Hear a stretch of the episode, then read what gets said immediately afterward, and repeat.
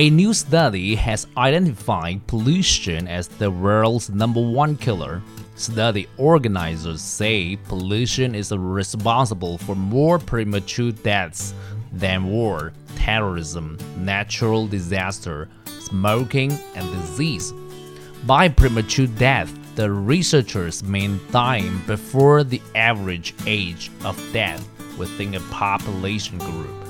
Pollution threatens fundamental human rights, such as the right to life, health, well being, safe work, as well as protections of children and the most vulnerable.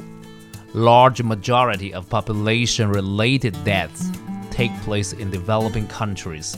The researchers say leaders in those countries are more concerned about building their economies and public services than environmental controls. A report said that 9 million premature deaths a year is only a conservative estimate. It says the actual number is likely to be much higher. A separate study by the World Bank said reducing pollution must be a top goal.